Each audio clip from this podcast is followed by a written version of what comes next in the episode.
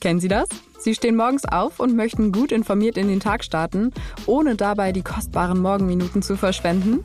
Genau dafür setzen meine Kollegen und ich im Karabiga uns morgens bei Welt für Sie an die Mikros. In unserem Podcast Das bringt der Tag hören Sie unter der Woche die wichtigsten Nachrichten in Kürze und zusätzlich jeden Tag ein Experteninterview zu dem Thema des Tages. All das schaffen wir in nur 10 Minuten, damit Sie besser informiert aber trotzdem auch noch pünktlich in den Tag starten können. Das bringt der Tag gibt's auf allen gängigen Podcast-Plattformen. Hören Sie doch morgen früh einfach mal bei uns rein. Das Bild News Update. Es ist Sonntag, der 3. März und das sind die Bild-Top-Meldungen. Bluttat in Schesel, Soldat wollte jeden töten, der seiner Frau nahe stand. Die nächste Kälteblase ist schon im Anmarsch. 18 Grad holt den Grill aus dem Keller. Wegen Krieg in Gaza, irre Diktatur verklagt Deutschland.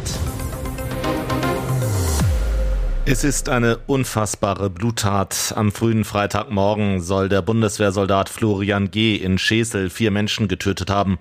Wollte er seine Ex-Partnerin Jule bestrafen? Offenbar hatte der Oberstabsgefreite einen eiskalten Plan, sorgsam vorbereitet und minutiös ausgeführt. Anscheinend mit dem klaren Ziel, Menschen töten, die seiner Ex nahestanden.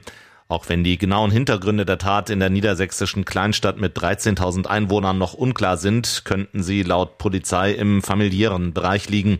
Jule, mit der der Soldat ein gemeinsames Kind haben soll, hatte jetzt einen neuen Freund, Nils O., ihr Arbeitskollege.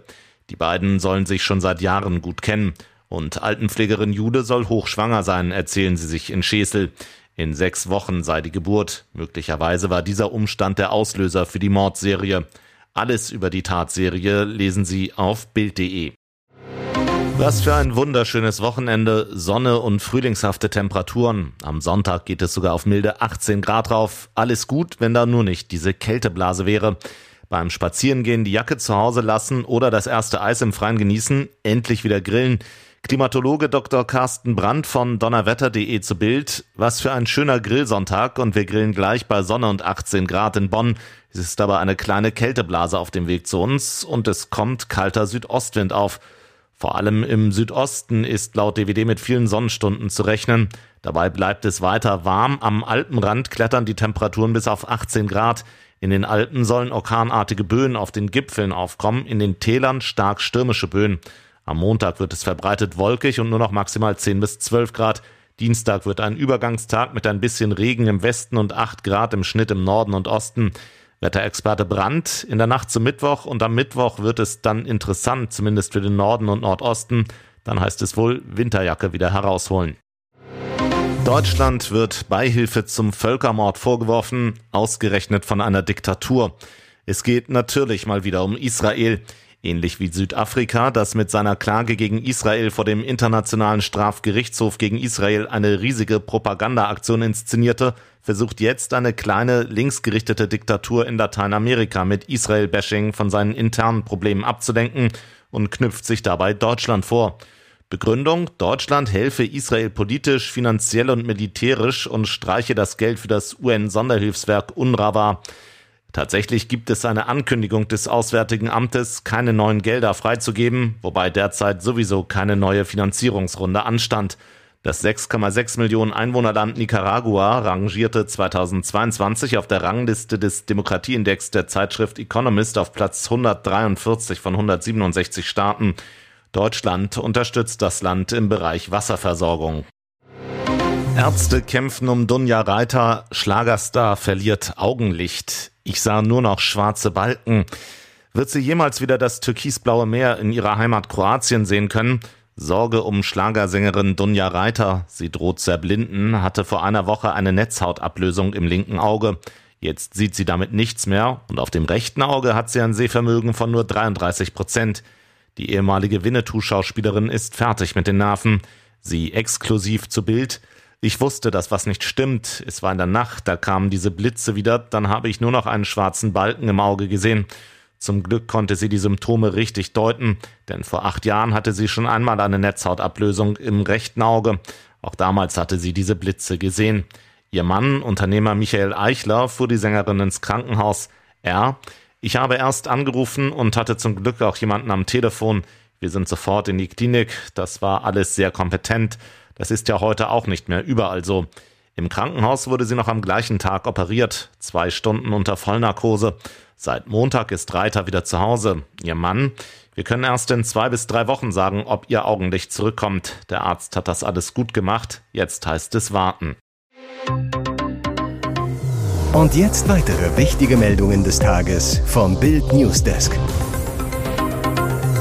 Anzeigen sind sein Hobby. Niklas, 18, meldete schon 4000 Falschparker.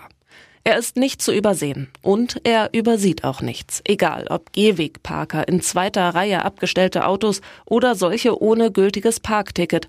Niklais Mattei zeigt sie alle an. Denn genau das ist sein Hobby. Der junge Mann aus Gräfenhainichen in Sachsen-Anhalt nennt sich selbst Anzeigenhauptmeister. Als informeller Mitarbeiter des Ordnungsamtes radelt er in Signaloutfit durch die Straßen, immer auf der Suche nach Verkehrssündern. Sobald er einen findet, wird das Vergehen gnadenlos dokumentiert und natürlich zur Anzeige gebracht. Mit seiner Dienstwaffe, dem Handy, schießt er ein Beweisfoto und schickt es per App direkt zum Ordnungsamt. Ein Auge drückt er niemals zu. Ohne Gesetz funktioniert die Gesellschaft nicht. Da sind wir wieder in der Steinzeit. Und es werden andere gefährdet. Mit kleinen Dingen fängt das an, erklärt Niklas gegenüber Bild. Allein im vergangenen Jahr hat er 4226 Anzeigen aufgegeben, seiner Heimatstadt Gräfenhainichen so mehr als 140.000 Euro eingebracht. Seine Mission, er will in jeder deutschen Stadt und Gemeinde mindestens einen Falschparker anzeigen.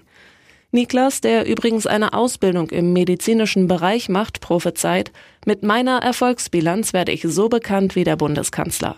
Doch momentan würde er mit den Anzeigen hinterherhängen und wieder mal einen Bürotag einlegen müssen, um alle zu bearbeiten.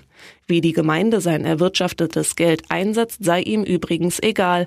Neue Glühbirnen, neues Fußballstadion, die Stadt soll es für das nehmen, was sie glücklich macht.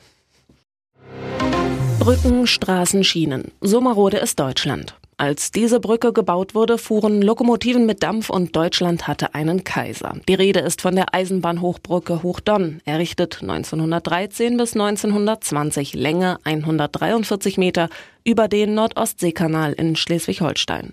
Das Bauwerk wird nun zum Nadelöhr einer modernen Industrieansiedlung. Für 4,5 Milliarden errichtet der Konzern Northvolt eine Batteriefabrik.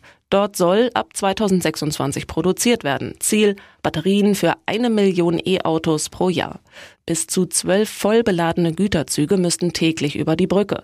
Doch das hält sie laut eines Gutachtens nicht aus. Absurd, die vorhandene Ausweichstrecke ist nur eingleisig befahrbar, nicht elektrisch. Alternative, den Zug teilen und nach der Brückenüberfahrt wieder koppeln. Aus Konzernkreisen heißt es nicht wirtschaftlich.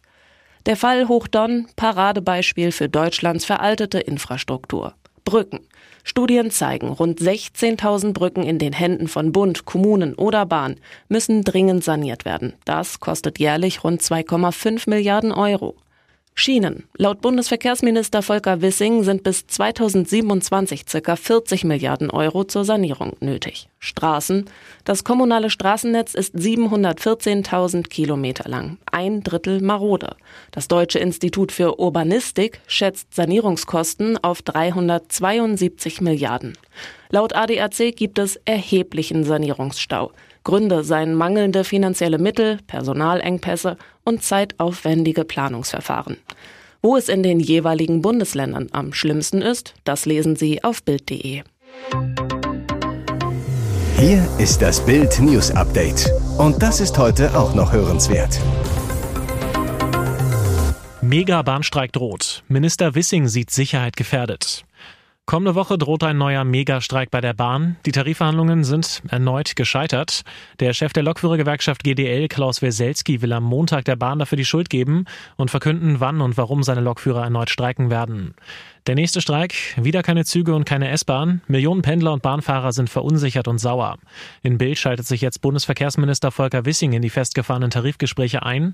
Er appelliert an GDL und Deutsche Bahn. Mit dem Beharren auf Maximalpositionen kommen wir hier nicht weiter.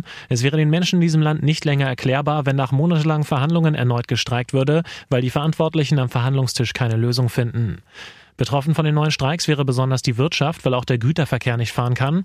Das könnte zu Versorgungsengpässen und Störungen von Lieferketten bei der Industrie führen. Auch Kohletransporte in die Kraftwerke und Energieversorger bekämen durch längere Streiks Probleme.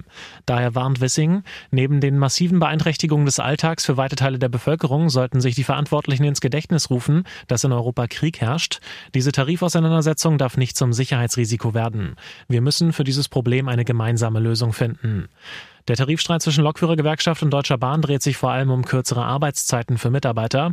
Am Donnerstag waren nach vier Wochen die letzten Gespräche gescheitert. Die Bahn warf der GDL fehlende Kompromissbereitschaft vor. Die GDL wiederum schob alles auf die Bahn.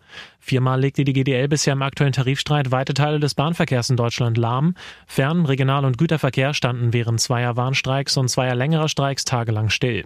Sogar externe Vermittler konnten in den vergangenen Wochen keinen Kompromiss erzielen. Die Bahn hatte den früheren Bundesinnenminister Thomas de Maizière Militär hinzugerufen. Für die GDL vermittelte der schleswig-holsteinische Ministerpräsident Daniel Günther.